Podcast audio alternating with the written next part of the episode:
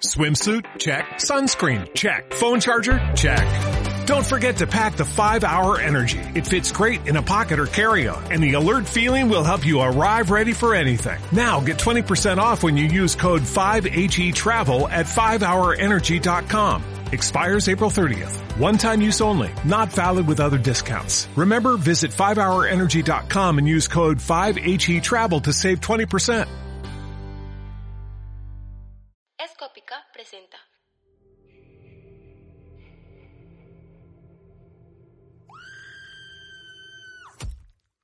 Hola a todos, bienvenidos a Viernes 13. Este es un podcast dedicado a lo paranormal, el terror y el misterio. Yo soy Adrián Valderrama y el día de hoy los voy a acompañar en un nuevo episodio.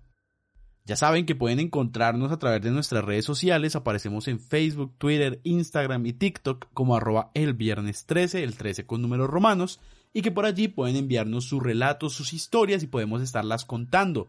En TikTok estamos subiendo contenido diario con fotos perturbadoras, datos perturbadores, creepypastas un poco más cortos de los que publicamos aquí. Y también eh, estamos relatando historias de seguidores. Así que si tienen alguna historia paranormal que hayan vivido, pueden enviárnoslas también, videos, fotos, todo lo estamos mostrando en esos episodios, bueno, en esos videos especiales que estamos subiendo a TikTok. Así que ya saben, pueden seguirnos por allí.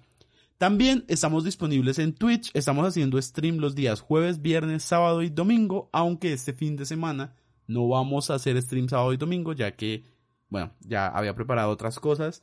Pero eh, ayer jueves hicimos uno viendo y reaccionando a cortometrajes de terror. Y los viernes, eh, bueno, y hoy viernes vamos a jugar Dead by Daylight en la noche, así que pueden seguirnos por allí también. También como el viernes 13, el 13 con números romanos. Estamos haciendo una dinámica eh, especial y es que si llegamos a 50 seguidores antes de finalizar el mes, vamos a rifar unas ilustraciones, eh, bueno, una ilustración para una persona de los que nos sigan allí en, Twitch. Así que pueden estar pendientes, ir y seguirnos y participar en los, en, en los streams hablando para pues que estén, tengan más oportunidades de ganar. Les recuerdo que estamos disponibles en las principales plataformas de podcast. Estamos en Spotify, Spreaker, iBox, Google Podcast, eh, Apple Podcast, entre otras más. Por allí pueden escucharnos, escuchar todos nuestros episodios de estas tres temporadas que llevamos. También eh, saben que todos los, bueno, supone que todos los miércoles, pero por problemas estamos subiendo los jueves en la mañana. Pero bueno, todos los miércoles pueden encontrar un nuevo episodio creepy con un creepypasta. Eh, eh, que son historias súper interesantes. Así que bueno, por allí también pueden escucharnos. Recuerden todos los miércoles.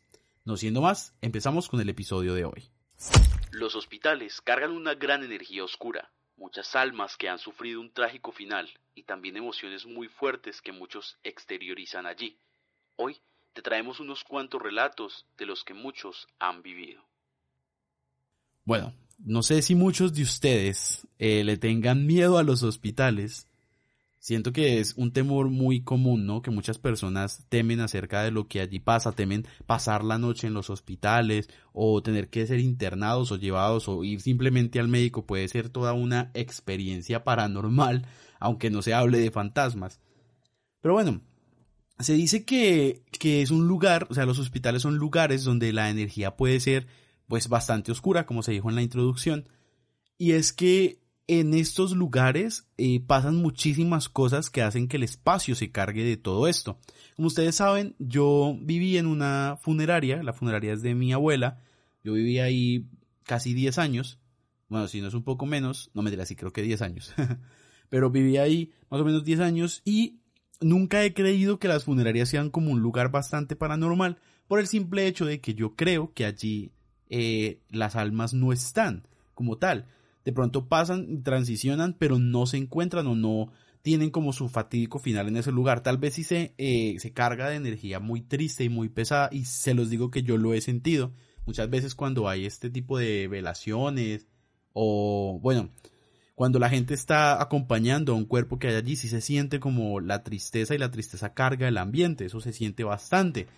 Pero esto, pero no, no es como tan oscuro como podría llegar a ser un hospital. Y bueno, eh, voy a todo esto porque eh, cuando hablo de que las funerarias no son un lugar donde pueda como, eh, bueno, según yo, tener tanto, tantos, tantas almas como encerradas o algo así, los hospitales sí puede ser un lugar como este, ya que allí fallecen muchas personas. Entonces, puede ser muy común que pasen diferentes tipos de cosas, ya que, ya que estas almas sí murieron, o sea, literalmente fallecieron en estos, en estos lugares, pues en los hospitales. Así que yo sí le encontraría como un sentido de que, de que este tipo de cosas sucedan allí. Es muy común también que eh, esta energía se acompañe, o sea, no simplemente los espíritus, sino que esta energía se acompañe de del miedo, el miedo que se impregna en los, en los pasillos de un hospital. Normalmente, pues un hospital no es un lugar al cual uno vaya a ser eh, feliz o a exteriorizar mucha felicidad, porque normalmente siempre que acudimos a un hospital es eh, buscando soluciones a problemas, ¿no? Eh, miedo también de lo que puedan decirnos de los resultados de algunos exámenes, miedo de enfrentarnos a una cirugía peligrosa, miedo de que nos salgan bien algunos procedimientos que estamos haciendo, miedo a morir, ya que hay muchas personas a las cuales se les anuncia que su vida pues va a llegar al final.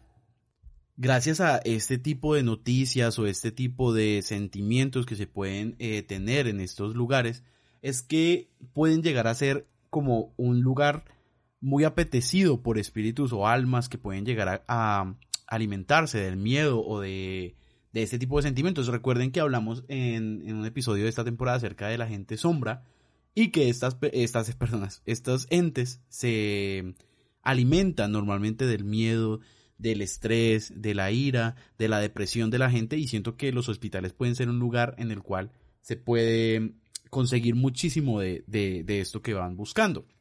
Lo que les digo, o sea, la tristeza de mucha gente, de tener ahí a su familia, de tener que esperar por resultados, esperar por cosas, hacen que los hospitales sean una fuente inagotable de, de energía oscura que puede atraer entidades paranormales, además de que muchos almas o espíritus que fallecen allí pueden quedar atrapados en este lugar intentando buscar respuestas a lo que pudo haberle sucedido. Además de que también tengo la creencia de que eh, muchos espíritus que buscan, digamos, poseer diferentes cuerpos pueden habitar mucho en hospitales, ya que estos eh, contienen personas muy débiles, tanto física como mentalmente, y que pueden ser fácilmente mm, eh, como como objetos los cuales pueden poseer más fácilmente. No sé si me hice entender o me enredé un poco.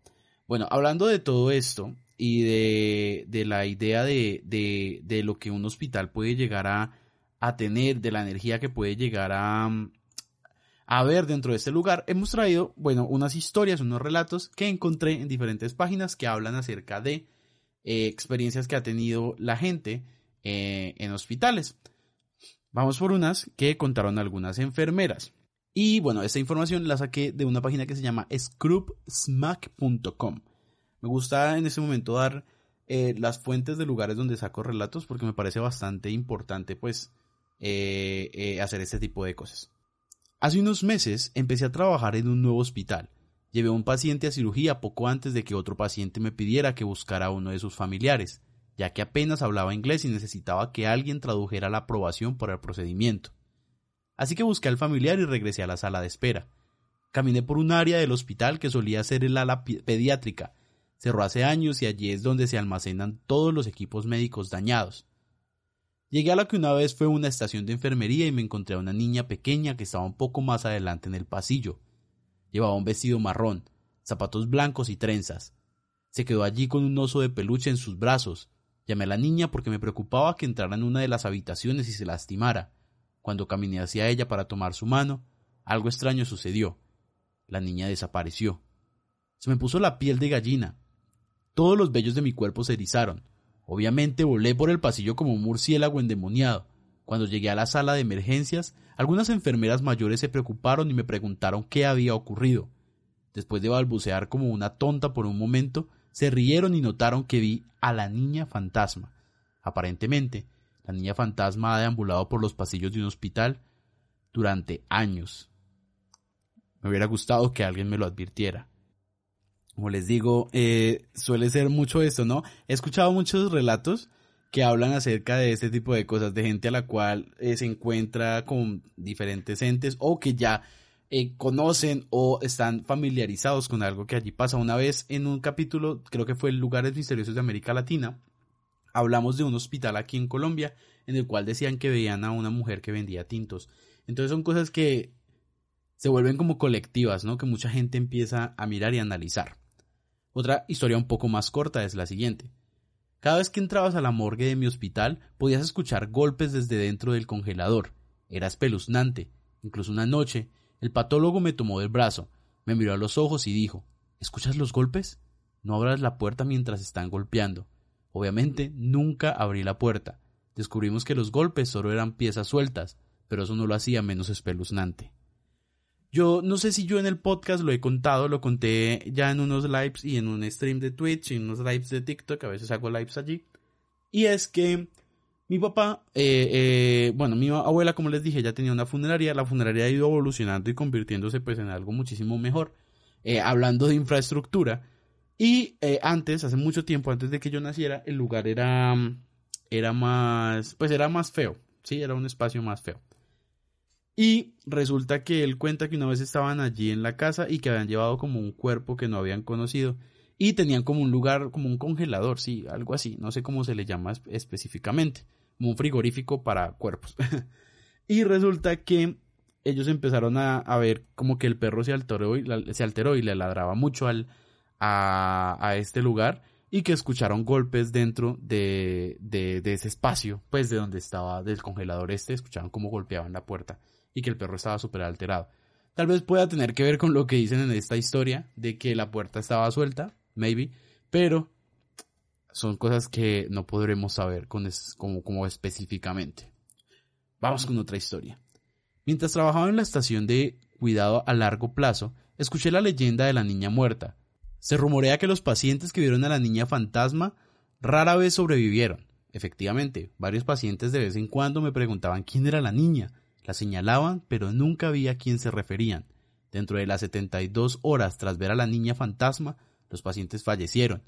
Investigué un poco y supuse que la víctima de un accidente automovilístico fatal fuera de las instalaciones de cuidado a largo plazo hace unos 10 años no era otra cosa que una niña de 10 años. ¿Coincidencia? Yo aquí digo, no lo creo. Pero es bastante interesante también. De pronto pudo haberse convertido en un ángel de la muerte, como dicen muchas personas, su trabajo sea anunciarle a los, a los enfermos cuándo va a llegar el, el final de sus días. Y una última historia que nos cuenta esta página es la siguiente. El hospital en el que trabajé era el hogar de más de un fantasma. Para empezar, estaba el examinador. De vez en cuando la gente veía por los pasillos un hombre que llevaba un portapapeles. Por lo general aparecía días antes de que alguien muriera. Era muy común que las personas nos llamaran y nos pidieran que sacáramos al hombre que estaba fuera de sus habitaciones. El problema, no teníamos hombres en el turno de noche. En la mayoría de los casos, los pacientes murieron poco después de una visita del examinador. Además del examinador, también tuvimos pacientes conscientes que informaron eh, sobre que había niños que corrían y jugaban por los pasillos. El problema, nuestras instalaciones no se dedicaban al cuidado infantil. Sin embargo, Junto a nosotros había un hogar de niños donde surgieron denuncias de abuso infantil. Es difícil no creer cuando hay tanta gente viendo a esos fantasmas o escuchando esos ruidos. No sé qué opinión tienen ustedes al respecto con lo que nos cuentan en esta última historia. Como les digo, normalmente siento que muchos espíritus también buscan la forma de guiar a, los, a las demás almas ya que allí fallecen. O sea, siento que los hospitales no les podría dar una cifra específica de, de esto, pero siento que los hospitales es donde más fallece gente, me parece lo más lógico, donde más mueren personas y de pronto eh, muchos, eh, muchas entidades o muchos espíritus, muchas eh, almas de personas fallecidas han querido tomar el trabajo de ayudar a estas personas a buscar la luz o a entender cuándo va a llegar su momento de, de partir. Simplemente están buscando ese tipo de personas o otra de las opciones que yo pensaría que puede ser muy factible es que eh, al momento, al, estar a punto de, fallecer, la, nos volvemos mucho más sensibles a poder ver este tipo de cosas. Tal vez pueda ser, o sea, es algo como les digo, no, yo no lo puedo asegurar al 100%, pero creo que puede, puede, puede suceder que nos volvamos muchísimo más sensibles al respecto. Me gustaría algún día hacer un episodio hablando de experiencias cercanas a la muerte. No, no, no estoy seguro si ya lo hicimos. o de qué pasa antes de morir. Me parece bastante interesante y lo voy a dejar como anotado específicamente porque me parece algo muy interesante. Encontré otra página que también eh, nos, eh, nos, nos hace como una recopilación de relatos y me gusta la idea de poderles compartir lo que yo encuentro y como les digo de, de otorgar las fuentes de donde encontramos. Esto es de marcianosmx.com y son unas historias no tanto como relatos, sino... Ay, mierda. Perdón. No tanto como de relatos, sino como historias de lo que sucede y ya continuamos con los relatos. O sea, como... Sí, historias. Esa se llama llamada desde la tumba. Tuvimos un paciente que siempre estaba apretando el botón de llamada. Ya sabes, del tipo que para todo requiere ayuda. Las enfermeras tienen que tomar turnos durante las solicitudes a los botones de llamada de forma que la primera llamada sea atendida de inmediato. Trabajo de 7 pm a 7 am. El hombre murió alrededor de las 8 pm. La expresión de su rostro era como diciendo ¿Cómo pudieron dejarme morir? Como si fuera culpa nuestra. En fin, la familia vino y se fueron alrededor de las 9 de la noche. Cerca de las 10, el botón de llamada de la habitación de este paciente comenzó a encenderse. Yo estaba allí. El botón se encendía cada cinco minutos. Una de nuestras enfermeras es una mujer muy espiritual, Alrededor de las dos de la mañana, como cuatro horas después de esto, la enfermera Mary dijo Suficiente. Bajó y prácticamente gritó en la habitación vacía Señor X, usted ya ha muerto. No puede quedarse molestándonos más aquí. Váyase, en el nombre de Jesús, yo lo exorcizo de este plano de existencia. Vaya a la luz y sea feliz. Y no bromeo, el botón de llamada se apagó desde entonces. ¿Ah? Sigamos con la otra. Hora de morir. No sé si esto califica como una historia de fantasmas, pero aquí está. Yo estaba al cuidado de una niña de 12 años con anemia aplásica. Una semana antes de morir, todos los días, a las 12 y 15 pm, solía sentir un escalofrío que recorría toda mi espalda y me ponía la piel de gallina.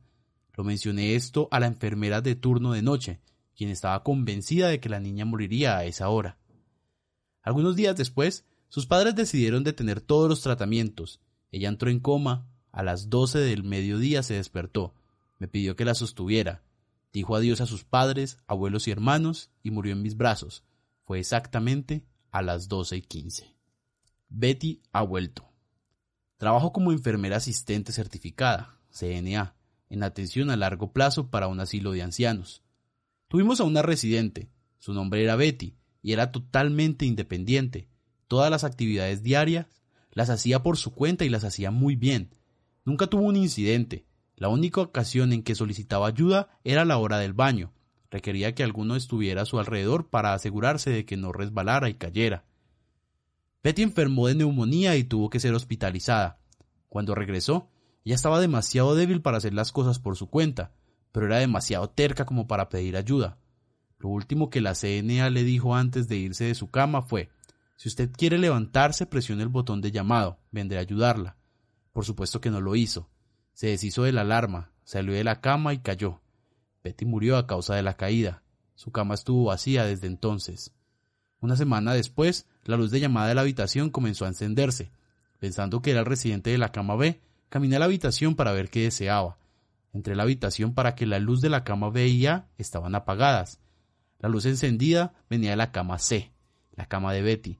Mis ojos se llenaron de lágrimas. Salí de la habitación e hice que otra persona apagara la luz de la cama. No me dejen morir. Realmente esto se trata más de una historia de posesión que de fantasmas. Estaba auxiliando a una enfermera con un paciente que había tenido una vida muy dura. Tenía muchas afecciones, desde enfermedades cardíacas hasta la insuficiencia renal. Este hombre tenía mucho miedo de morir. Cada vez que el monitor de su corazón sonaba, entraba en un estado de euforia y rabia. No me dejen morir, no me dejen morir. La otra enfermera y yo nos enteramos de las razones por las que no quería morir. Cerca de las dos de la mañana, su monitor cardíaco empezó a avisar de una taquicardia ventricular. Ambos nos apresuramos a la habitación. Yo llevaba el desfibrilador detrás de mí. Cuando entré a la habitación, la otra enfermera está completamente en blanco. Este hombre estaba sentado por sobre dos pulgadas encima de la cama y reía a carcajadas.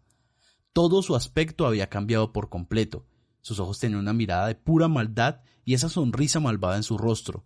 Él se rió de nosotros y dijo, Estúpidos, ¿ustedes son los que no me dejarán morir? Y rió nuevamente. Estábamos congelados.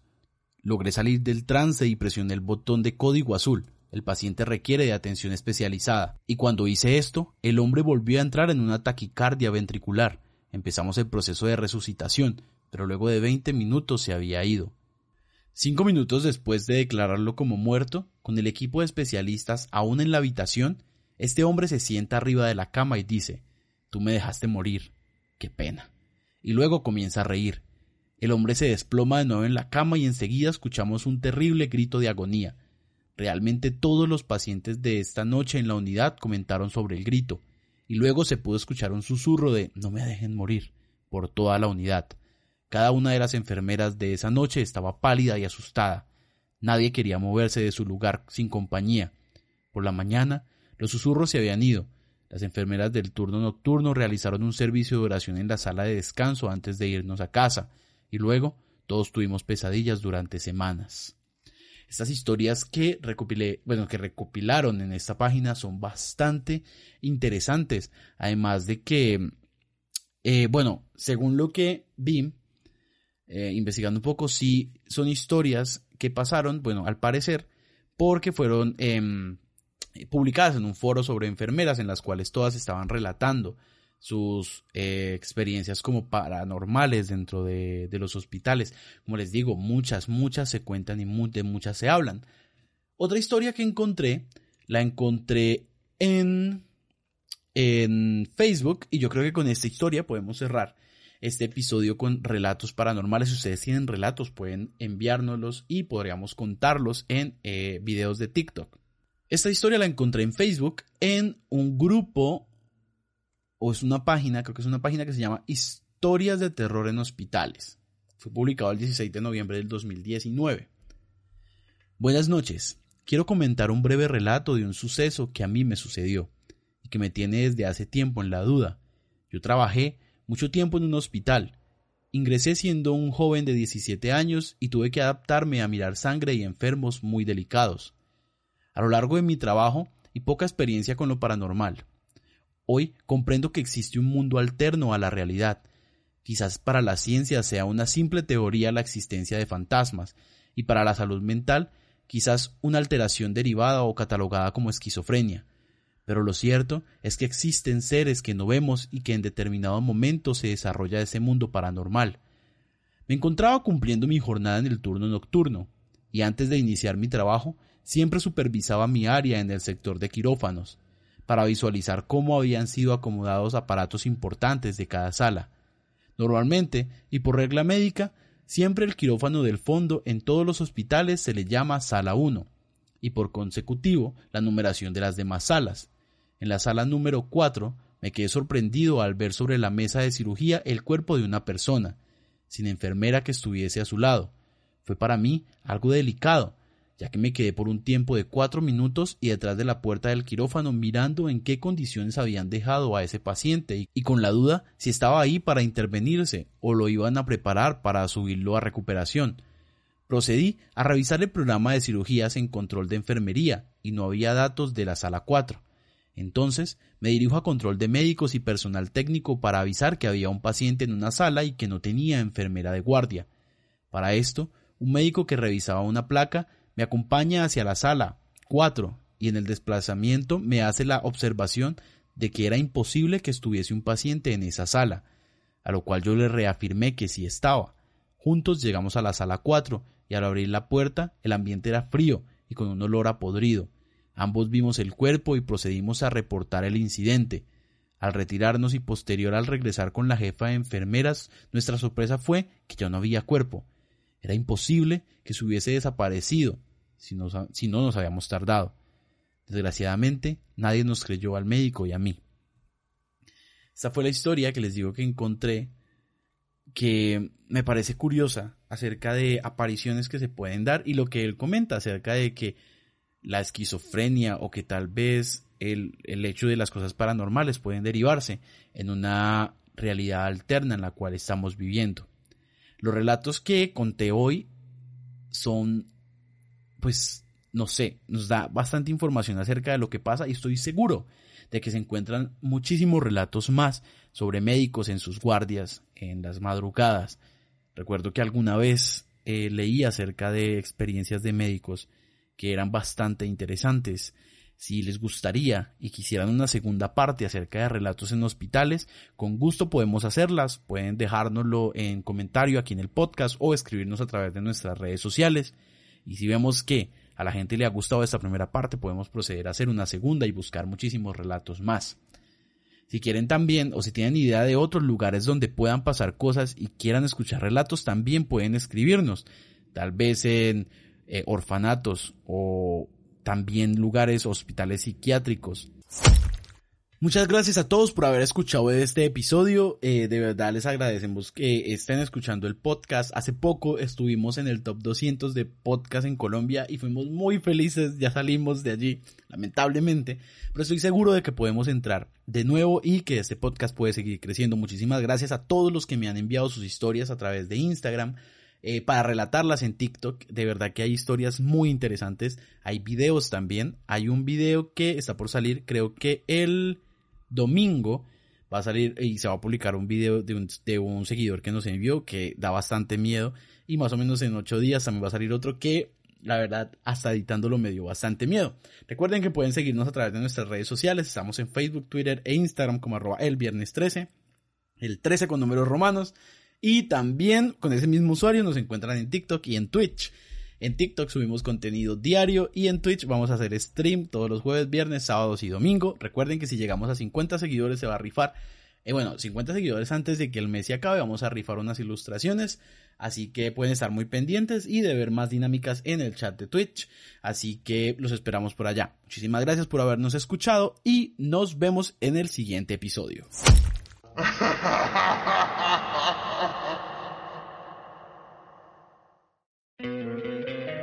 te encantaría tener 100 dólares extra en tu bolsillo? Haz que un experto bilingüe de TurboTax declare tus impuestos para el 31 de marzo y obtén 100 dólares de vuelta al instante. Porque no importa cuáles hayan sido tus logros del año pasado, TurboTax hace que cuenten. Obtén 100 dólares de vuelta y tus impuestos con 100% de precisión. Solo con Intuit TurboTax. Debes declarar para el 31 de marzo. Crédito solo aplicable al costo de la presentación federal con TurboTax Full Service. Oferta sujeta a cambios o cancelación en cualquier momento.